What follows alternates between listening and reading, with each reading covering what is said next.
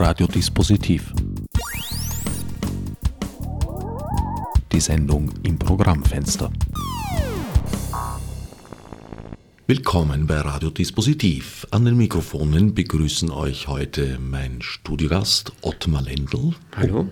Und meine Wenigkeit Herbert Gnauer. Ottmar, du bist eigentlich von deiner Herkunft her Mathematiker, habe ich investigativ herausgefunden. Lässt sich nicht ganz verleugnen. Da gibt es genug Spuren im Netz dazu. Ja, ich habe in Salzburg studiert, sowohl äh, Mathematik als auch Computerwissenschaften, wie damals Informatik geheißen hat. Es war eine spannende Zeit. Es war das erste Jahr, wo in Salzburg das angeboten wurde als Studienversuch.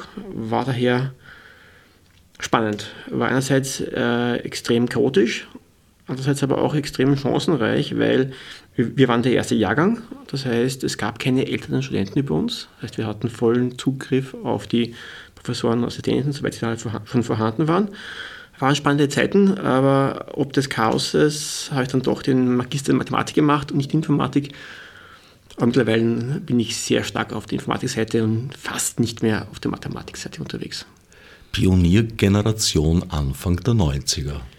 Ja, ich habe damals ähm, das Netz der Informatik hochgezogen in der Uni Salzburg als Student noch. Die ersten Nameserver, die ersten Mail-Server. Das war, ich glaube, Ende 91, Anfang 92. Das heißt noch kein WWW damals, ähm, das kam erst zwei Jahre später. Ich erinnere mich an eine Konferenz in Innsbruck, wo die Leute aus CERN da waren, um ihr neues Ding vorzustellen. Ich glaube, das war 92, das war ja spannende Zeit. Das heißt, Damals viel unterwegs im Usenet, ähm, damals viel unterwegs in Mailinglisten und Co. Ja, bin schon lange dabei mit dem Ganzen. Das Internet kam ja dank Peter Rastl in Österreich über die Unis relativ früh ins Land. Das war ein bisschen vor meiner Zeit. Ich glaube, die waren so 87 in der Gegend war es wahrscheinlich. Äh, ich habe angefangen zu studieren 88. Äh, äh, damals war die Uni Salzburg noch ähm, über das Arconet, damals noch x25 basiert, mit E-Mail über x400-Systeme, mit Gateways in Bitnet, Earn und Internet. Ja, ähm, das sind so die Stalingrad-Geschichten aus der frühen Zeit. Wenn man, wenn man einen File haben wollte von einem FTP-Server aus Amerika, hat man eine Mail geschrieben an einen, einen Gateway in Finnland und es gebeten per Mail-Kommandos, bitte hol mal von dem Server in Amerika per FTP-Daten und schick's mir per Mail zu ja, äh, lang ist es her. Damals initial die Uni Salzburg äh, mit grandiosen 64 Kilobit angeschlossen. Ja, andere Zeiten. In weiterer Folge warst du dann mehrere Jahre für verschiedene Internet Service Provider, kurz ISPs, tätig. Angefangen hat 97 mit der Ping, kurz darauf fusioniert mit der Eunet dann aufgegangen in Point International und dann KPN Quest, das ist Joint Venture mit äh, den Amerikanern. Das hat dann im Zuge des Dotcom-Boom und Bust zu einem Konkurs geführt, ich glaube 2002. War eine spannende Zeit. Ähm, dann kurz wieder mitgemacht mit der neuen Eunet. Ich glaube noch ganz kurz Tiscali. Äh, und dann habe ich das verlassen und bin gewechselt in die NIKD. Dort initial Forschung und Entwicklung äh, Bereich ähm, Zusammenschluss von Telefonie und Internet. Äh, Enum war damals eine spannende Sache. Habe in dem Kontext zwei RFTs geschrieben, also zwei Standards für das, für das Internet. Ähm, ja, lustige Zeit. Und dann jetzt seit 2007 Anfang, wie im Start 2008 dann äh, Teamleiter von Nationalen CERT für Österreich. CERT buchstabiert sich Computer Emergency Response Team Austria. Kommt ja. noch hinten dazu. Du hast dich auf Security, auf IT-Security spezialisiert. Ja. Was allerdings ein ziemlich weiter Bereich ist, der immer weiter und größer wird. Ja, durchaus. Ähm, das Spannende für mich ist, dass wir in einer extrem fokussierten und spezialisierten Welt leben und für uns im nationalen CERT ist es daher nicht wirklich möglich, alle Aspekte im feinsten Detail zu kennen und zu können. Daher sind wir mehr die Leute, die den Überblick haben sollten. Was passiert denn? Wie hängt das zusammen? Wie funktioniert es? Und ich glaube, dass da mein Hintergrund mit dem eigenen Betriebserfahrung, wie geht das Netz? Äh, wie funktioniert es auf der unteren Ebene bis rauf zu Applikationsniveau? Dass dieses breite Wissen aus der Betriebsvergangenheit mir jetzt noch immer sehr viel hilft, zu verstehen, wie denn ein Problem einzustufen ist. Äh, trifft es nur einen kleinen oder was hat es für Seiteneffekte? Wie laufen die Dominosteine, ich irgendwo anstoße, was hält denn damit noch um? Insofern, ich glaube, das war schon ganz gut, dass ich diesen Weg gemacht habe, weil ganz einfach diese Betriebserfahrung sehr viel hilft in der Einschätzung von, von Schwierigkeiten. Das Team des ZERT setzt sich aus Technikern und Technikerinnen vor allem auseinander. Ja, wir sind eigentlich alle mit einem technischen Hintergrund, wobei wir in den letzten Jahren gelernt haben, entgegen unseren initialen Annahmen, dass wir eigentlich gar nicht so wirklich technisch unterwegs sind. Das mag jetzt komisch klingen, weil man meint irgendwie so, die Zeitleute sind die, die nachher ganz hardcore technisch arbeiten. Das stimmt überraschenderweise nur zu einem kleinen Teil. Wir machen zwar an und ab Analysen von, was ist da wirklich los, was passiert da, wir zerlegen aber ganz, ganz selten wirklich Schadsoftware. Wir machen ganz selten wirkliche eigenen Proof of Concepts. Das ist nicht unser Hauptgeschäft. Das machen mehr die, die Teams, die CERTs, die sich konkret auf irgendwas spezialisiert haben. Unsere Rolle ist mehr die einer Informationsdrehscheibe im Land, einen Knotenpunkt für die IT-Sicherheit. Und das ist neben der technischen Arbeit vor allem eine Kommunikativarbeit und eine Arbeit zwischen Menschen und nicht nur zwischen Maschinen. Das ZERT gibt allerdings schon regelmäßig konkrete Warnungen vor Sicherheitslücken etc. Ja. heraus. Also wenn man unseren Job so anschaut, ähm, die erste Säule, die wir im Tagesgeschäft machen, ist äh, wissen, was ist los. Das heißt, wir verfolgen viele Quellen im Netz, größtenteils offene Quellen.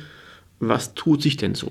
Was gibt es Neues an Schwachstellen? Was gibt es Neues an kriminellen Tricks, was gibt es Neues in der Abwehr, was gibt es Neues auf der Polizeiseite, was gibt es Neues an neuen Techniken, die spannend sein könnten. Und ab und zu auch noch, was gibt es irgendwie Interessantes, Lustiges an anderen Bereichen. Wir lesen sehr viel. Das heißt, es ist, de facto geht fast eine Person bei uns drauf, die einfach nur schaut, was gibt es denn Neues. Das ist fast schon eine journalistische Arbeit. Ähm, recherchieren, lesen, Genauso wie halt der Journalist äh, oft in den Upper Newsfeed durchgeht und schaut, was kommt denn da rein an Neuigkeiten und was davon nehme ich auf in meine Zeitung am nächsten Tag. Das ist auch bei uns ähnlich. Wir schauen nach aus vielen Quellen, sei es jetzt Firmen, sei es, sind Forscher, sind es private Blogs, sind es äh, auch offene Medien, äh, sind es auch irgendwie vertrauliche Medien. Was gibt es denn Neues? Was davon, glauben wir, ist für unsere für unseren Kundenkreis. Äh, das Fachwort hier heißt Constituency, dafür gibt es kein schönes deutsches Wort. Was ist für unseren Kreis an Interessierten denn wirklich relevant an dem Tag? Daraus ergibt sich jeden Tag, jeden Arbeitstag bei uns eine Tageszusammenfassung. Die kann man frei abonnieren per E-Mail, kann man im Web nachlesen, kann man per RSS lesen. Das sind so im klassischen Weise so Top-Meldungen des Tages. Dabei sind so vier, fünf äh, Nachrichtenartikel, Handvoll oder auch mehrere Handvolle äh, Schwachstelleninformationen, was denn an dem Tag Neues an Schwachstellen bekannt geworden ist. Daraus generieren wir je nach Bedarf und, und äh, je nach Relevanz Warnungen. Das ist der Punkt, wo wir dann rausgehen und sagen, liebe Bevölkerung, liebe breites Land, ähm, das ist jetzt wichtig, da muss man aufpassen. Das ist für uns eine spannende Frage immer, ähm, was nehmen wir da rein? Zum Beispiel, äh, jeden zweiten Dienstag im Monat gibt es von Microsoft einen Patch Day mit den üblichen Sammeln, Sammlung an, an Updates für Windows, für Word, für ähm, Edge, für Internet Explorer, die eigentlich immer durchaus relevant sind. Da haben wir uns aber darauf geeinigt, dass wir das nicht als Warnung herausgeben. Im Wesentlichen mit dem Grund, äh, die Leute, die Systeme betreiben, wissen das und da ist wenig Neuigkeitswert dahinter, wenn wir da eine Warnung machen. Das ist so wie äquivalent wie wenn die Zeitung schreibt, ähm, Achtung, liebe Bevölkerung, heute um 6 Uhr früh ist ein flammender, leuchtender Ball im Osten am Horizont äh, erschienen. Wird auch niemand überraschen. Ist sicher an sich, wäre es zum ersten Mal, wäre es einen durch eine Nachricht wert. Wenn das einmal an, vom Westen käme, dann wäre es sicher eine Nachricht wert. Aber wenn Microsoft im zweiten Dienstag des, des Monats eine Meldung rausgibt, es gibt Schwachstellen in Windows, hat das nur beschränkten Neuigkeitswert. Man hat sich daran gewöhnt. Man hat sich daran gewöhnt, genau. Ab und an äh, geben wir schon Warnungen raus, wenn wir der Meinung sind, das ist jetzt einmal extra böse, extra gefährlich und auch wirklich breit ausnutzbar. Aber im Großen und Ganzen versuchen wir, das, die Zahl der Warnungen äh, relativ klein zu halten. Äh, warum? Äh, wenn ich die breite Bevölkerung mit täglich ein, zwei Warnungen äh, bombardiere, äh, blendet jeder aus. Das heißt, ich habe de facto pro Monat nur ein, zwei Schüsse, um Aufmerksamkeit zu bekommen und die muss ich mir einteilen. Da muss ich schauen, was davon ist breit relevant und was ist wirklich wichtig. Das heißt, das Kriterium ist im Wesentlichen, das Teil muss in Österreich im Einsatz sein, was ein Problem hat. Äh, es darf kein Auto-Update geben dafür, also ein klassischer Update von einem Firefox oder von einem Chrome warnen wir nicht mehr, weil es ist ja eh im Normalfall selber updated.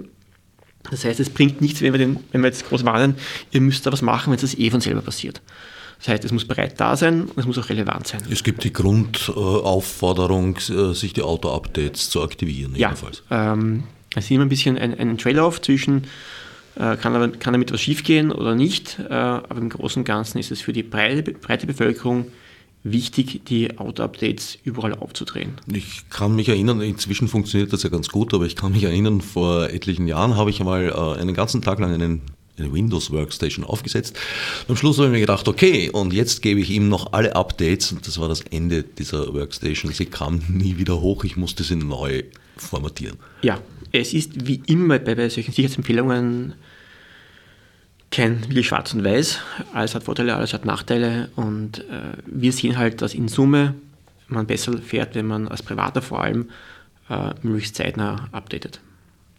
Warum? Was sehen wir? Wir sehen, dass wenn Microsoft am Dienstag den Patch rausgibt, ähm, dann sitzen am Abend angefangen diverse interessante Figuren äh, auf ihren Bildschirmen und reverse engineeren, was ist denn da jetzt gepatcht worden, um dann rauszukriegen, was kann ich denn machen, um das auszunutzen. Und wir haben klassischerweise ein Fenster von ein paar Tagen bis ein, zwei Wochen, bis diese gepatchten Sachen aktiv ausgenutzt versucht werden. Das heißt, man hat nicht ewig lang zum Warten, bis man patchen sollte, weil die Angriffe kommen. Weil damit legt Microsoft quasi die Karten auf den Tisch, vielleicht nicht offen, aber, aber man kann sie umdrehen und das heißt, die, das Risiko, dass was ausgenutzt wird, steigt mit dem Veröffentlichen des Patches deutlich an.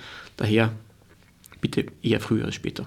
Das heißt, die Publikation der Sicherheitslücke, die Bekanntgabe, lockt natürlich auch üble Gesellen an den Honigtopf. Natürlich genauso blöd gesprochen, wenn ich in einer, in einer netten Villensiedlung auf einmal ein Haus habe mit vielen Alarmanlagen rundherum und großen Schildern und, und Achtung, bissiger Hund, dann könnte jemand, der vorbeigeht, sich überlegen, naja, da könnte es was zum Holen geben. Das heißt, Gegenmaßnahmen helfen zwar, aber können auch gewisse Aufmerksamkeiten auf die Punkte legen, wo denn was zu holen ist. Die Welt ist eine dialektische. Wer ist nun der Kreis eurer Interessenten und Interessentinnen? Du hast gemeint, die Sysadmins, die sorgen eh selber dafür, dass sie auf dem Laufenden bleiben, so sie ihren Job zumindest ernst nehmen und hast öfter mal von der breiten Bevölkerung gesprochen. Wir als DRT sind das nationale Zert für Österreich. Das heißt, wir haben den Auftrag, ähm, dem ganzen Land zu helfen. Es gibt auch andere Teams, die sich dann konkret um irgendwelche Teilbereiche kümmern. So haben manche Firmen ein eigenes Team, das sich um ihr System kümmert. Es gibt ähm, Branchenzerts, es gibt zum Beispiel in Österreich das Militärzert, das sich um die dortigen Systeme kümmert. Es gibt seit neuestem das Energiezert, das sich um die Netze der Energieversorger kümmert. Und wir sind quasi der Default-Ansprechpunkt für Österreich. Wir kümmern uns um die Sachen, wo keiner spezieller da ist, der sich darum wirklich kümmert. Also wir sind quasi die, die die auffangen, wenn niemand anderer da ist. Wir sind das, das Netz, bevor es am Boden geht. Das heißt, wir vertreten Österreich ein bisschen nach außen. Wenn jetzt irgendein Forscher global was findet zu Österreich und irgendwie Österreich warnen will, pass auf, bei euch gibt es das und das an Problemen, dann nehmen wir das gerne an und geben das weiter an, an die Betroffenen. Und wir versuchen halt im Land möglichst stark ähm, eine Vernetzung herzustellen, sowohl was Daten angeht, dass die Information in die richtige Ecke kommt. Wir machen aber auch sehr viel Vernetzung von Leuten. Äh, wir machen Medienarbeit. Hallo, was machen wir gerade? Äh, wir machen sehr viel auch Zusammenbringen von Leuten, äh, dass die Sicherheitsleute sich kennen. Weil wir sind der fixen Meinung, dass wir als Land nur dann resilient sind, wenn wir zusammenarbeiten. Äh, gerade Österreich ist klein und lebt von Improvisation. Und Improvisation lebt von, von Kooperation. Und unsere Rolle ist es oft, ähm, das zu fördern und das zu ermöglichen. Die breite Öffentlichkeit ist so eine Sache für uns. Äh, wir sind ein kleines Team. Wir haben hier zwei Handvoll Leute in Summe. Wir können nicht jeden PC mit Handschlag begrüßen und, und, und reinigen und sauber machen. Geht sich nicht aus. Wir können auch Firmen nicht überall helfen. Ich kann nicht mit so einer einschlägigen Zahl von, von Leuten ähm, den Firmen on-site helfen. Geht nicht. Wir haben die Ressourcen nicht und vor allem dazu gibt es genügend kommerzielle Anbieter, die das machen und denen können wir nicht ins Geschäft reinfahren. Äh, wir haben eine spezielle Stellung im Land. Wir haben zwar kein Monopol im klassischen Sinn, weil wir nichts verkaufen, aber wir haben eine vertrauensvolle Stelle als vertrauenswürdiger Dritter. Und in der Rolle müssen wir sehr genau darauf schauen, dass wir möglichst alle gleich behandeln, dass wir allen helfen und dass wir niemanden das wegnehmen. Zusätzlich seid ihr auch beratend tätig, zum Beispiel für Regierungsstellen und staatliche Institutionen. Das ist eine spannende Geschichte.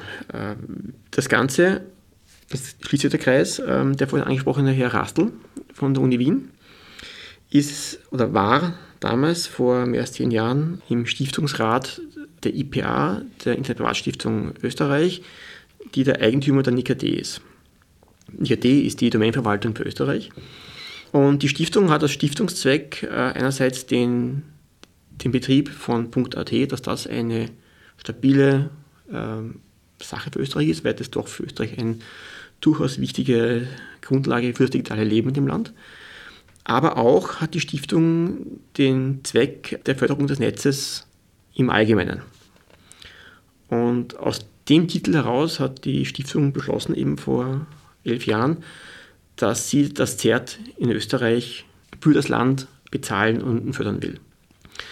Zur gleichen Zeit hat man auch im Bundeskanzleramt ähm, die ersten Rippenstöße aus Brüssel bekommen äh, mit dem Hinweis, ähm, solltet ihr was machen. Sicherheitsbereich, ähm, CERTS, kommt langsam hoch. Wir wollen in der EU das Niveau verbessern. Das war alles noch lang, lang, lang vor der NIS-Direktive, aber da haben wir schon die ersten leichten Hinweise, da ist ein Thema, darum solltet ihr euch kümmern. Damals hat das Kanzleramt das aufgenommen und hat gemeint, naja, wir sollten auch was tun. Sollten auch ein ZERT bauen für die öffentliche Verwaltung. Und ja, ein ZERT für das ganze Land wäre auch eine gute Sache. Und immer noch erstaunlich, wir haben es damals geschafft, diese beiden Initiativen zusammenzufangen. Das heißt, wir haben jetzt nicht getrennt aufgebaut, ein Team für, für die Bevölkerung, fürs Land und ein Team für die Behörden. Nein, wir haben gemeinsam Sache gemacht. Wir haben ein Team gebaut, also einen Satz von Technikern, die sich um beides kümmern, aber mit den zwei Hüten auftreten. Einmal im Auftrag des Kanzleramts als Government-Cert für die Regierungsnetze oder allgemeine Netze der öffentlichen Verwaltung, was durchaus ein Unterschied ist und halt das nationale ZERT ähm, als privat tätige Sache für den Rest des Staates. Das heißt, ich habe eigentlich zwei Hüte. Einerseits äh, Leiter des nationalen ZERTs, aber ich leite auch quasi das technische Teil des Government ZERTs. Das Government ZERT, da bist du auch der Verbindungsmann zur europäischen Ebene. Nicht nur, aber auch. Sowohl auf der nationalen Ebene als auch auf der Government-Ebene gibt es Verbindungen äh, global und national und europäisch. Global gesehen ist das Forum äh, FIRST, das ist der globale Dachverband der Sicherheits- und Sicherheitsteams. Einer meiner Mitarbeiter ist dort im Steering Board tätig, äh, leitet das quasi mit, dieses Gremium. Dann gibt es in Europa ähm, die Taskforce CSIRT. Das ist ein initial aus dem akademischen Netzbereich hervorgegangenes Treffen äh, von Sicherheitsteams in Europa. Ich nehme da gerne als Bild das eine, also First entspricht der FIFA und TFC entspricht der UEFA. Ähm, einmal ist der globale Dachverband, einmal ist der europäische Dachverband. Wir spielen in beiden Ligen mit, ähm, sowohl mit dem Hut Nationales Theater, beides äh, GAFSAT ist aktuell nur auf europäischer Ebene unterwegs. Jetzt gibt es neu seit einem Jahr ähm, aufgrund einer EU-Direktive, äh, der NIS-Direktive, gibt es auch ein ein, ein Verbund, der, ein Netzwerk der europäischen oder der EU-Zerts. Ähm, es gibt eine Gruppe von zwölf ähm, GAF-Zerts in Europa, die sich regelmäßig treffen und, und austauschen. Es gibt regionale Treffen, sowohl äh, Nachbarstaaten von Österreich Richtung Osten. Es gibt im deutschsprachigen äh, Umfeld gibt's, äh, einen Verband, der sich trifft. Es gibt national äh, regelmäßige Treffen von Sicherheitsteams. Und wir betreiben dann noch ein paar soziale Zirkeln, sowohl im Land, wo wir uns regelmäßig treffen, plus auch global gibt es noch eine, eine, eine Handvoll ähm, Foren, wo sich Sicherheitsforscher, Sicherheitsleute, Betreiber von Netzen austauschen und, und, und aktualisieren. Das heißt, was wir machen, ist, ist wirklich sehr viel Vernetzung im sozialen Bereich, im Mensch-zu-Mensch-Bereich, weil das macht viel aus in der täglichen Arbeit, wenn ich den Zugriff habe auf die globale Gemeinschaft der Sicherheitsforscher. Wenn man halt ähm, ja, nicht über irgendwelche formelle Hotlines und Co. gehen muss, sondern halt die Leute direkt kennt und ansprechen kann. Das ist auch im Land oft äh, unser Mehrwert, Mehrwert. Es kommt regelmäßig vor, dass irgendein ein findiger Kopf in Österreich draufkommt, dass bei irgendeiner Webseite ein Problem ist. Und es kam schon mehrmals, mehrmals vor, dass dann ein Mail an die Firma mit einem Was ist das? Äh, zurückkommt, weil der, der irgendwie die Office-Ad äh, bedient oder irgendwelche Helpdesk-Leute einfach nicht wissen, wie sie damit umgehen gehen sollen. Und wir haben halt doch in vielen Fällen unser Netzwerk aufgebaut, dass wir bei fast allen relevanten Firmen des Landes die Sicherheitsleute kennen. Und das ist dann halt auch deutlich einfacher dann anzusprechen mit, hey, ihr habt ein Problem, kümmert euch drum. Es läuft also viel auf einer quasi amikalen Basis. Ja, das ist eine spannende Sache für uns, weil äh, wir sind aktuell äh, noch ähm, als DAT ein ganz normaler Bürger. Wir haben zwar den Auftrag des Staates, tut was in die Richtung. Das ist vor allem für uns in Richtung Repräsentation nach außen wichtig und auch in Sachen Datenschutz eine, eine spannende Sache. Aber gegenüber einem Bürger sind wir ein anderer Bürger. Ich kann niemandem was vorschreiben. Wenn ich jetzt irgendwo hingehe und sage, dieser Server wird, wird für Spam-Versand missbraucht, drehen ab, dann geht das nicht. Ich habe keine Weisungsbefugnis, ich kann niemandem was anschaffen. Das ist gar nicht so schlecht. Unsere Erfahrung zeigt, dass in Österreich ein, du musst das machen, ähm, primär mal mit einem Warum und wer bist du eigentlich beantwortet wird. Ein Anklopfen und sagen, du, ich glaube, dass da drüben ein Problem mit deinem Netz, das sollst du dir anschauen und wahrscheinlich fixen, kommt viel besser. Dieses freundliche darauf hinweisen, dass da ein Problem ist, führt in Österreich eigentlich zu einer deutlich besseren Reaktion und einer freundlicheren Reaktion, als wenn das irgendjemand kommt, der was anschaffen versucht. Wenn das nicht der Fall ist, wenn jemand nicht reagiert? Ich kann niemandem was vorschreiben. Gibt es eine Institution oder eine Stelle, die das könnte? Es ist schwierig. Ähm, es gibt in Österreich zwar die RTR, die Rundfunk- und Telekom-Regulierungsbehörde, ähm, Stelle, die hat quasi die Rolle der Aufsichtsbehörde für die ganze Branche. Deren konkretes Durchgriffsrecht für einzelne Sachen ist aber sehr, sehr eingeschränkt. Sie haben zwar laut TKG ein paar Möglichkeiten, Sicherheitsstandards vorzuschreiben und könnten auch quasi äh, rausgeben, Verordnungen, die irgendwas vorgeben, was zu tun sei, aber in Einzelfällen halten sich die, halten sich die eigentlich komplett heraus. Es gibt an und ab halt allgemein juristische Themen wie, äh, inwieweit ist, dann, ist man dann quasi in einer Störhaftung oder eine Mittäterschaft, wenn man irgendwas bewusst laufen lässt. Weil in vielen Fällen ist es ja so, dass sie E-Commerce-Gesetz, dass erst bei Bekanntwerden eines Problems muss man reagieren. Also, bestes Beispiel, wenn irgendjemand Copyright-Sachen hat auf seinem Server, weil halt irgendjemand was draufgeladen hat, dann wird, wird der Betreiber erst haftbar, wenn er davon weiß und nichts dagegen tut. Das haben wir aber in Sachen zum Beispiel irgendwelche Netzwerksicherheitsprobleme noch nicht durchgefochten. Äh, ich, ich kenne dazu kein Urteil. Und in vielen Fällen ist es ja auch so, dass äh, sich der Betreffende selber damit schädigt. Also bestes Beispiel, wenn ich einer Privatperson sage, pass auf, äh, dein PC ist infiziert, dann ja, es kann sein, dass der Spam verschickt, aber es kann auch gut sein, dass dieser äh, PC oder die Malware am PC versucht dann äh, Ransomware zu aktivieren oder das Online-Banking des Betroffenen anzugreifen. Das heißt, es ist durchaus im Interesse des Betroffenen, dass er sein System aufputzt. Und es liegt natürlich auch in manchen Fällen eine Gemeingefährdung vor, weil sich ja Schadsoftware äh, über Security Leaks, die bestehen, verbreiten kann. Das und auch für viele Angriffe wie die Service-Angriffe werden solche Sachen natürlich auch benutzt. Also entweder, so, entweder direkt von dort oder halt als, als Reflektor in welche schlecht konfigurierten Server kann man halt missbrauchen, um Dritte anzugreifen. Wer jetzt auf den Geschmack gekommen ist und sich äh, auf dem aktuellen Stand halten lassen möchte, wird unter zert.at im Internet fündig. Stichwort Regierungsberatung. Es liegen gerade Gesetzesvorschläge, schließlich nach einigem Hin und Her dann doch immerhin einer Ausschussbegutachtung zugeführt vor. Wie weit würdest du sagen, hat die Beratung, die ihr der Regierung angedeihen habt lassen, in diesen Gesetzestexten ihren Niederschlag gefunden?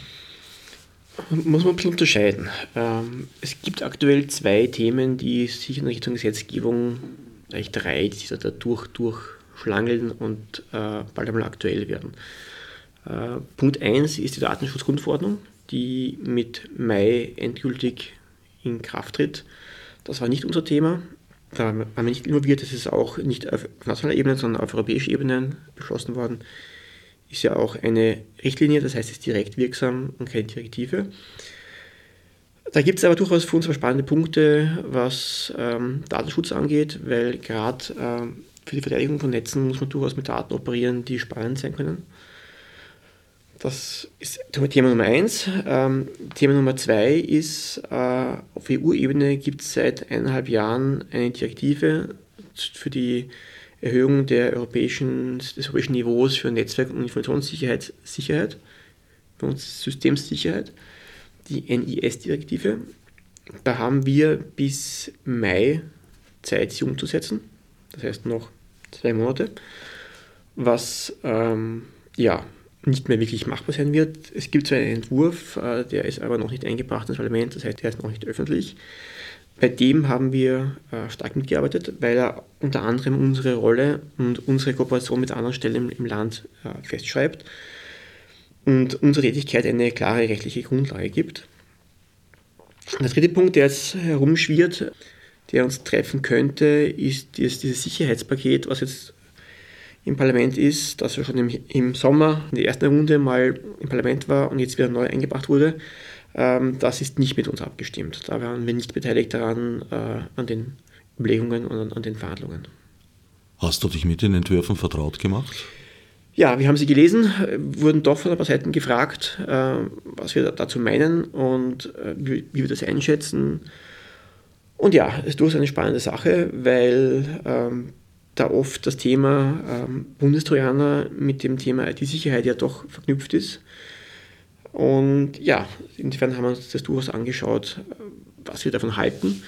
Ähm, da ist aber zu sagen, dass, dass wir das als Team nicht wirklich nicht beurteilen wollen. Äh, wir haben eine spannende Position zwischen Privatwirtschaft und Staat, müssen daher ein bisschen schauen auf unsere Neutralität, ähm, können kein Lobbying machen in eine oder andere Richtung in dem Bereich, Unsere Rolle, da ist es rein technische Aspekte des Ganzen aufzuklären und zu erklären und die Vor- und Nachteile und die Implikationen vor allem, also was heißt es jetzt, was kann damit passieren, das klar zu machen. Die Entscheidung, ob wir das brauchen oder nicht brauchen, äh, will ich nicht kommentieren. Äh, ich will primär nur sagen, was es denn heißt, wenn man das macht. Das heißt, ich sehe meine Rolle jetzt nicht im Lobbying für oder gegen, ich sehe meine Rolle im Aufklären, was heißt das? Was heißt das technisch? Was ist damit möglich? Was ist damit nicht möglich? Und welche Implikationen haben wir dafür für die Sicherheit im Land? Gibt das ZERT Stellungnahmen ab zu Gesetzesentwürfen? So wie es ja auch teils andere Ministerien tun oder andere Regierungsstellen? Also wir werden uns in dem Sicherheitspaket jetzt nicht offiziell als CERT zu Wort melden. Äh, wir werden, also wie ich das letztes Jahr im Sommer gemacht habe, aber durchaus ähm, vielleicht privat melden, als was unsere Meinung dazu zu den diversen Aspekten auf technischer Ebene. Ähm, ja, aber wir werden jetzt nicht eine Stellungnahme pro und contra abgeben. Zum Bundestrojaner ist allerdings aus technischer Sicht einiges zu sagen. Die Software setzt voraus, dass es Sicherheitslücken gibt in Betriebssystemen, in Programmen, wo auch immer. Nein. Nein? Nein. Äh, wie kommt Software auf, auf Rechner drauf? Ich meine, das Problem, was der Staat lösen muss, ist ja nicht viel anderes als das, was ein Krimineller machen will, äh, machen muss, wenn er seine Software auf, auf die Rechner fremder Leute draufbringen will. Und äh, da sehen wir durchaus verschiedene Möglichkeiten, das zu tun. Und ähm, die einfachste Lösung ist immer noch, den Leuten einzureden, dass sie es brauchen. Wir alle kriegen jeden Tag wahrscheinlich äh, oder alle paar Tage Mails der Form, äh, hier ist deine Bank, um dein Online-Banking besser abzusichern, bitte installiere diese Sicherheitssoftware auf dein Handy oder vergleichbare Sachen. Das heißt reines Social Engineering. Ich versuche jemanden zu überreden, zu täuschen, dass er was macht, was nicht in seinem Sinn ist, aber was ich von ihm haben will. Und wenn ich einmal das geschafft habe, ihm das einzureden, dann brauche ich keine technischen Hürden überspringen, weil er will es ja machen. Das heißt, diese Verknüpfung äh, Trojaner braucht irgendwie Sicherheitslücken, sehe ich nicht so hart, wie es manchmal in den Medien rüberkommt. Ähm, es gibt durchaus immer wieder Möglichkeiten, das Ganze anders zu machen. Also heißt, kann ihm entweder mal einreden, dass er, dass er es haben will. Ich kann mit Zugriff auf die Hardware da und dort viel machen, vor allem auf PCs, mittlerweile nicht mehr so leicht wie früher, aber ich kann, wenn ich Zugriff auf das Gerät habe, was machen. Bei Android noch eher als bei iPhone, äh, aber prinzipiell habe ich das Gerät in der Hand, geht einiges. Ich kann versuchen ähm, zu täuschen. Der klassische Beispiel ist, dass auf Android zum Beispiel Leute nehmen beliebte Applikationen, erweitern diese und stellen sie wieder in den App Store rein dann hat halt jemand das falsche Spiel runtergeladen oder das falsche äh, oder die, was auch immer, äh, glaubt halt der neue Browser oder neue irgendwas und wischt halt die Version, die halt was dabei gepackt hat. Wie ließe sich eingrenzen, dass das nicht jeder, der an diesem bestimmten Spiel interessiert ist, dann bekommt, sondern nur die Leute, die tatsächlich auch einer Observation zugeführt werden sollen? Ich habe prinzipiell zwei Varianten, das zu machen. Entweder quasi ähm, aktiviere ich das Teil nur dann, wenn es relevant ist. Das heißt, ich kann zum Beispiel, habe ich in dem Teil nur einen ganz einen kleinen Haken drinnen, der sagt, nicht dort, wo ich hin sein will. Wenn ja, lade den Rest nach. Wenn nein, drehe diesen, diese, dieses Add-on einfach ab. Wäre denkbar. Ich sehe bei gezielten Angriffen, so spionagemäßig, sehe ich oft eine, eine Fingerprinting, dass äh, der Angreifer genau schaut, aus welchem Netz kommt denn gerade der Besucher meiner meines Exploit-Packs daher? Bin ich, komme ich aus dem Bereich, der mich interessiert? Wenn ja, gebe ich ihm das Böse, wenn nein, nicht.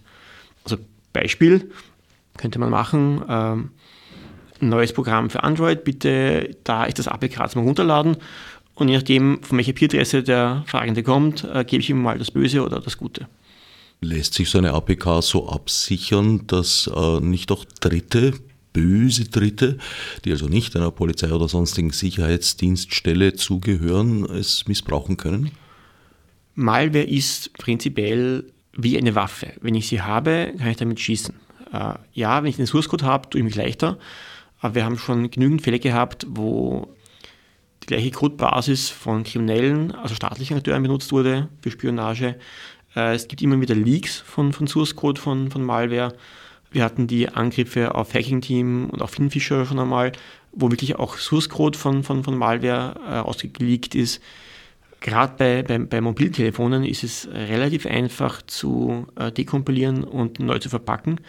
Das heißt, alles, was da draußen ist, kann genutzt werden, um zu lernen, wie geht sowas, um es vielleicht einzubauen, die eigenen Sachen und anders zu nutzen. Mein bestes Beispiel letztens war die Geschichte mit, mit, mit WannaCry und NotPetya, wo ein Akteur den Exploit-Code, der wahrscheinlich von der NSA gekommen ist, der von Russen geleakt worden ist, wahrscheinlich, äh, dann von Dritten woanders eingebaut wurde, um dann Vierte anzugreifen. Das heißt, ihr habt ein, ein generisches Proliferationsproblem. Äh, wenn ich Ideen, Großfragmente, auch nur das Wissen verbreite, steht das für viele Leute offen nicht nur für die Guten, sondern auch für die, für die Schlechten und die Bösen und die, ob jetzt kriminell oder staatlich, ist völlig egal. Ob jetzt legitim staatlich oder illegitim staatlich, noch einmal egal. Wenn das Wissen da ist, kann es missbraucht werden. Also es besteht sozusagen in jedem Fall ein Risiko, dass, sagen wir mal flapsig, bleiben wir bei dieser Bezeichnung, Bundestrojaner, obwohl natürlich Professor Funk völlig recht hat. Der Trojaner war was ganz anderes, mit Griechen gefüllt, aber dass dem Malware entkommen kann sozusagen und zur Gefahr für uns alle wird. Da muss man ein bisschen unterscheiden. Malware ist der große Überbegriff. Äh, was wirklich gefährlich ist, ist alles, was in Richtung Wurm oder Virus geht. Das heißt, alles, was eine eigene Weiterverbreitungsfunktionalität enthält, äh, das ist gefährlich, das kann entkommen und weiterhupfen. Bestes Beispiel äh, war die Geschichte jetzt mit, mit Notepad hier oder WannaCry. Da war die Wurm-Funktionalität eingebaut und da hatten wir den Fall jetzt letztens, dass äh, Infektionen irgendwo in einer Filiale in der Ukraine dann über das, das VPN einer Firma global ausgebrochen ist und dann ähm, Häfen in Westeuropa lahmgelegt hat, obwohl es eigentlich initial gegen eine Firma in, in der Ukraine gerichtet, gerichtet war. Das heißt, sobald ich irgendwie Weiterverbreitungsfunktionalität drinnen habe, äh, wird es gefährlich. Habe ich das nicht, äh, kann mir das Teil nicht wirklich auskommen, im Sinne von, dass es von selber weiter wo hupft, wo ich es nicht haben will. Ähm, ich muss da unterscheiden zwischen, was kann das Ding von selber machen, was kann es selber noch betreffen, versus kann jemand das Teil nehmen und in sein eigenes Werkzeugset einbauen. Und ja, da ist natürlich viel eher was möglich. Da ist auch bei Software, die, die sich nicht weit verbreitet, kann das passieren, dass jemand Ideen daraus nimmt, Codefragmente nimmt und die für eigene Sachen benutzt. Das Problem ist aber dort nicht wirklich dramatisch. Ähm, die Codefragmente, wie mache ich eine Überwachung, wie mache ich Screenshots, wie mache ich äh, Überwachung von Mikrofon und Kamera, das ist da. Diese Remote Access Tools, RAT, RATs, die gibt es seit 20 Jahren. Ähm, wenn ich zurückdenke, ich glaube es war 98, auf der Black Hat ähm, Back Orifice war so das erste Tool, was benutzt wurde zum Fernsteuern von Windows-PCs mit bösem Hintergrund. Wir alle kennen Teamviewer und ähnliches Zeug. Ist auch nichts anderes. Nur halt mit dem legitimen Zweck und mit den entsprechenden Kontrollen und Einwilligungen, des, den ich jetzt steuern will. Aber die Basisidee, was das Ding kann, ich kann Dateien raufkontribuieren, ich kann fernsteuern, das ist nichts Neues. Die Funktionalität ist alt und da ist keine Rocket Science dahinter. Das heißt, es gibt da auch schon genug Open Source Software und, und Codefragmente da draußen. Ich kann mir einen, eine einfache Überwachungssoftware für Windows wahrscheinlich, gebe ich einem guten FH-Studenten, hat er das in einem Monat geschrieben, äh, wenn er halt die Quellen im Netz benutzen darf und Code nutzen darf, was da draußen rumfuhrwerkt. Es ist sehr viel vorhanden. Das muss man nicht neu schreiben, das ist eigentlich alles schon da. Ähm, ja, je nachdem, wie man es haben will und wie bunt und wie bedienungsfreundlich das sein soll, ja, sicher noch was zu tun. Wie gut man es verstecken will, muss man sicher was tun. Und die große spannende Frage ist, wie kriege ich es drauf? Ist die, ist die Gretchenfrage im Ganzen, wie kriege ich das, die Software drauf? Wir haben vorher gesagt, es gibt genügend Methoden, das ohne Schwachstellenausnutzung zu machen. Es gibt jetzt gerade letztens war die Meldung, äh, dass im Nahen Osten manche Staaten ähm, ihren Trojaner ähm, auf die Bürger loslassen, indem sie im Backbone äh, manipulieren und Downloads zu bekannten, geliebten, üblichen Programmen einfach umlenken auf Versionen mit, mit, mit Beigaben. Das, glaube ich, werden wir bei uns nicht machen, aber es gibt wirklich ein breites Feld an Methoden. Zu Schwachstellen. Ja, wenn ich eine Schwachstelle ausnutze, äh, tue ich mich wahrscheinlich leichter, äh, wenn ich eine Lücke habe, die noch nicht bekannt ist, der berühmte Zero Day, dann tue ich mich am leichtesten. Dann komme ich am ersten und am breitesten wo rein damit. Ähm, wenn ich eine, einen Exploit habe, also eine Ausnutzung habe einer Schwachstelle, die schon bekannt ist, vielleicht auch schon gepatcht sein sollte, habe ich immer noch eine relativ gute Erfolgswahrscheinlichkeit. Äh, Gerade im Bereich von, von Android-Telefonen ist die Rate an schlecht gepatchten Geräten ziemlich hoch. Es kann daher gut sein, dass ich mit einem Exploit für eine ein Jahr alte Schwachstelle für Android durchaus noch die Hälfte aller Android-Geräte erwischen kann. Die Zahl ist jetzt geraten, aber überraschend hoch. Also zu sagen, ich brauche unbedingt Zero Days, sonst habe ich überhaupt keine Chance, das stimmt nicht. Ich brauche vielleicht Zero Days, damit ich es sicher schaffe, aber ich glaube, dieses Schwarz-Weiß-Denken müssen wir aufhören. Äh, jede andere Polizeimaßnahme und, und Methode ist sehr oft nur eine stochastische. Eine, damit könnte es funktionieren, muss aber nicht funktionieren.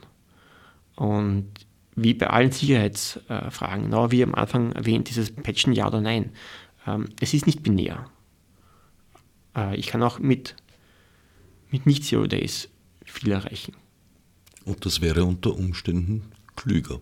Das wäre vor allem billiger, weil äh, Zero Days sind teuer. Zero Days ähm, heißt, ich muss mich mit interessanten äh, Firmen ins, ins Bett legen.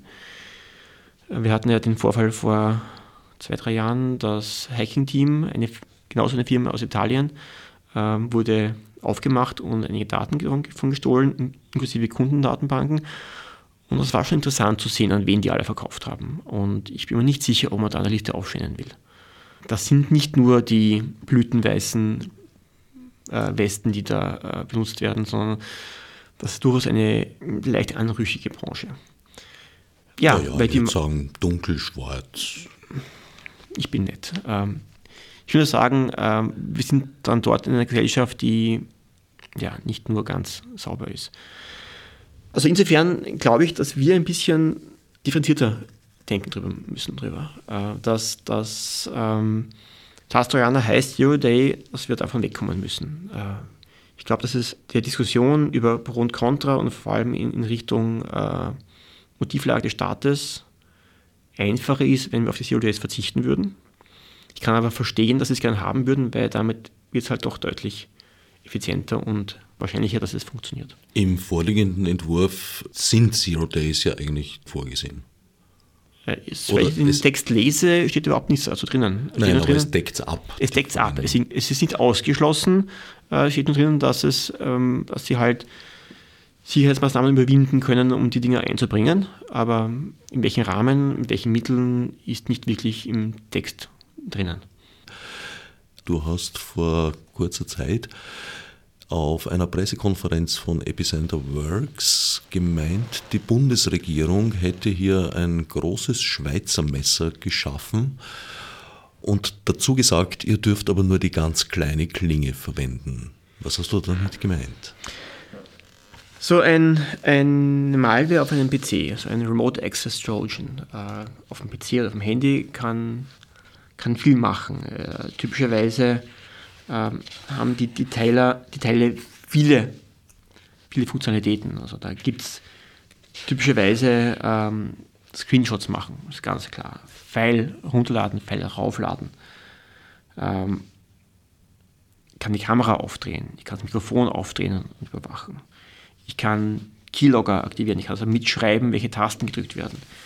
Ich kann diverse Passwort-Saves ähm, auslesen. Ich kann mitschauen, wohin, welche Webseiten der besucht. Ich kann die, die Webhistorie auslesen lassen. Ich kann die Mailarchiv, was drauf ist, auslesen lassen, durchsuchen. Ich kann SMS abfangen, die auf das Gerät geschickt werden. Das heißt, so eine gut gemachte Schadsoftware oder Überwachungssoftware für einen PC oder ein Handy kann sehr, sehr viel. Und klassischerweise kann es quasi beliebig viel, weil immer auch die Möglichkeit eines Updates oder Programmeinbringung dabei ist. Es kann Features nachladen. Jetzt hat halt der Staat, ähm, ich glaube von paar Jahren mal über ein, ein Projekt sich übergeschaut, äh, was heißt denn das juristisch? Und äh, kam drauf, dass äh, all diese Features zu nutzen, kommt gleich einer Online-Durchsuchung. Also quasi wäre eine, eine laufende Möglichkeit, das Eigentum des Betroffenen zu durchsuchen. Ähm, und das ist ein Restgut, das ähm, sehr, sehr hoch ansiedeln ist. Also der Schutz davor ist, ähm, ich bin kein Jurist, aber das ist durchaus äh, heikel. Das heißt, das ist, wäre nicht legal. Das ist nicht legal. Also mein Stand ist, das ist nicht legal. Das heißt, was ist der, der aktuelle Entwurf vorsieht, ist die Idee der, der Telefonüberwachung. Also der Staat hat das Recht, äh, die Telefone von Verdächtigten zu überwachen nach entsprechenden richterlichen Absicherungsmaßnahmen, dann geht das. Jetzt ist aber so, dass zunehmend die Kommunikation der Kriminellen von einem offenen Telefon in Richtung irgendwie WhatsApp, Signal, Telegram, wie sie alle heißen, wechselt. Und daher äh, ist am Kabel nichts mehr zu verstehen, weil am Kabel ist das alles verschlüsselt. Um quasi die gleiche Funktionalität und Eingriff zu haben, den sie vorher hatten im Zuge einer Überwachung, müssen sie quasi die Kommunikation abfangen, bevor sie verschlüsselt wird. Das heißt, sie wollen äh, mit Software am PC oder am Handy die Kommunikation, die ins Netz rausgeht, bevor sie rausgeht und verschlüsselt wird, ableiten und bei einkommenden Sachen nach dem Entschlüsseln ableiten. Weil nur so können sie die gleiche Funktionalität wieder erreichen, die sie vorher hatten mit der Telefonüberwachung. An sich soweit legitim. Und ja, eine Malware auf einem Gerät kann das auch leisten. Ich sehe dabei halt nur das Thema, wenn ich das volle Paket auf dem Gerät drauf habe, habe ich halt viel mehr, mehr Möglichkeiten. Das große Schweizer Messer ist da, das viel bietet. Was aber nur ein kleiner Teil davon genutzt werden darf, laut dem Ding. Ich habe da also irgendwie das Problem, entweder gebe ich dem Polizeibeamten das Schweizer Messer in die Hand und sage ihm, bitte nur den kleinen Teil nutzen und schaue das Ganze irgendwie zu kontrollieren im Nachhinein, ob es eh nicht, nicht anders gemacht hat. Oder ich schaffe es irgendwie, dass ich dem Schweizer Messer die anderen äh, Klingen zuschweiß, äh, dass echt nur das eine Ding geht. Dann brauche ich aber eine entsprechende Zertifizierung des Systems, dass es echt nur das kann, was erlaubt ist. Und da geht mir ein bisschen ab im Entwurf, wie sie das denn erreichen wollen. Wäre das technisch zu erreichen? Eine Trennung zwischen Online-Durchsuchung und Online-Überwachung? Ähm, machbar ist es ja kann man machen, ist halt aufwendig, weil muss ich irgendwie das Produkt, das ich einkaufe oder selber schreibe, halt bei irgendeinem, von irgendeinem Dritten vorzeigen und zertifizieren lassen und suchen lassen, ob es echt nur das kann, was es können soll. Ist theoretisch denkbar, ist aber aufwendig und vor allem ist die Frage da, wie halte ich das aktuell, weil so eine Software ist nicht statisch, sondern da sich die Mobiltelefone und die PCs ändern. Es kommen neue Versionen von Betriebssystemen dazu, äh, es kommen neue AV-Software drauf, neue äh, Messenger zum Beispiel kommen auf im Markt. Das heißt, ich muss als Überwacher äh, schon flexibel darauf reagieren können, auf die Gegebenheiten in dem Telefon. Das heißt, ich brauche eine Art von Update-Mechanismus, damit ich auf die neuen Sachen reagieren kann. Das heißt aber auch, ich muss dieses Zertifizieren laufend mitziehen, dass ich bei meinen Anpassungen an die neuen Gegebenheiten nichts einbaue, was nicht drin sein sollte. Das heißt, ja, es ist machbar. Ich kann das Ganze schon zurückschrauben. Das macht es nicht einfacher. Ich muss halt genau wissen, wann darf ich was machen. Ähm, es ist leichter, wird gesprochen, das Mikrofon immer anzulassen und auszuleiten, als nur dann, wenn er gerade telefoniert. Und es ist andersrum, jetzt, jetzt will ich es offen lassen. Äh, mein Beispiel war folgendes. Wenn jetzt dieser berühmte Mafia-Killer mit seiner Freundin telefoniert oder über WhatsApp chattet, darf ich ihn überwachen? Wenn er aber dann, dann sagt, äh, ich muss jetzt aufhören, ich habe jetzt ein Meeting mit meinem Boss, dann muss ich sowohl das Mikrofon abdrehen als auch die Ortung abdrehen, weil dann kommuniziert er nicht mehr übers Netz, sondern geht vielleicht mit dem Ding äh, in Person haben, dann muss ich die Überwachung abdrehen. Also es dürfte das Mikrofon des Handys nicht verwendet werden, Nein. um ein Gespräch ja, in einem Raum mitzumachen. Genau, ich darf ja nur Kommunikation übers Netz überwachen, das ist eine Telefonüberwachung. Ich darf das System nicht benutzen, um es als Wanze zu benutzen, ohne Kommunikation. Was du vorher gesagt hast, dass diese Software ständig abgedatet werden muss, wenn ich da jetzt dazu rechne, dass es jetzt mal drei grundlegende Betriebssysteme gibt auf Standrechnern, Laptops, also Mac OS, Linux, Windows in zig Versionen und dazu auch noch die Mobile-Betriebssysteme rechne, na, da kommt ein ganzer Haufen stehender bzw. rasend schnell laufender Kosten auf uns zu. Ich bin mir nicht sicher, wie sehr äh, Sound-PCs noch groß relevant sind. Ich glaube, dass das eigentlich die Musik spielt in den Smartphones dass das das Hauptthema ist und dass daher klassische 80-20-Regel, wahrscheinlich könnten, sie 80% der, der Fälle mit 20% des Aufwandes erschlagen. Mit einer Überwachungssoftware für Android wäre wahrscheinlich schon relativ viel erschlagen. Also ich glaube, wie, wie vorher bei der, bei, der, bei der Diskussion zum Thema, brauche ich einen Zero Day oder nicht, wenn ich nicht davon ausgehe, ich muss alles immer schaffen, sondern schaue, was kann ich denn mit, mit mäßigem Einsatz der Mittel erreichen, komme ich wahrscheinlich mit relativ wenig Aufwand relativ weit. Hast du das Gefühl, dass hier grundsätzlich die richtigen Wege beschritten werden?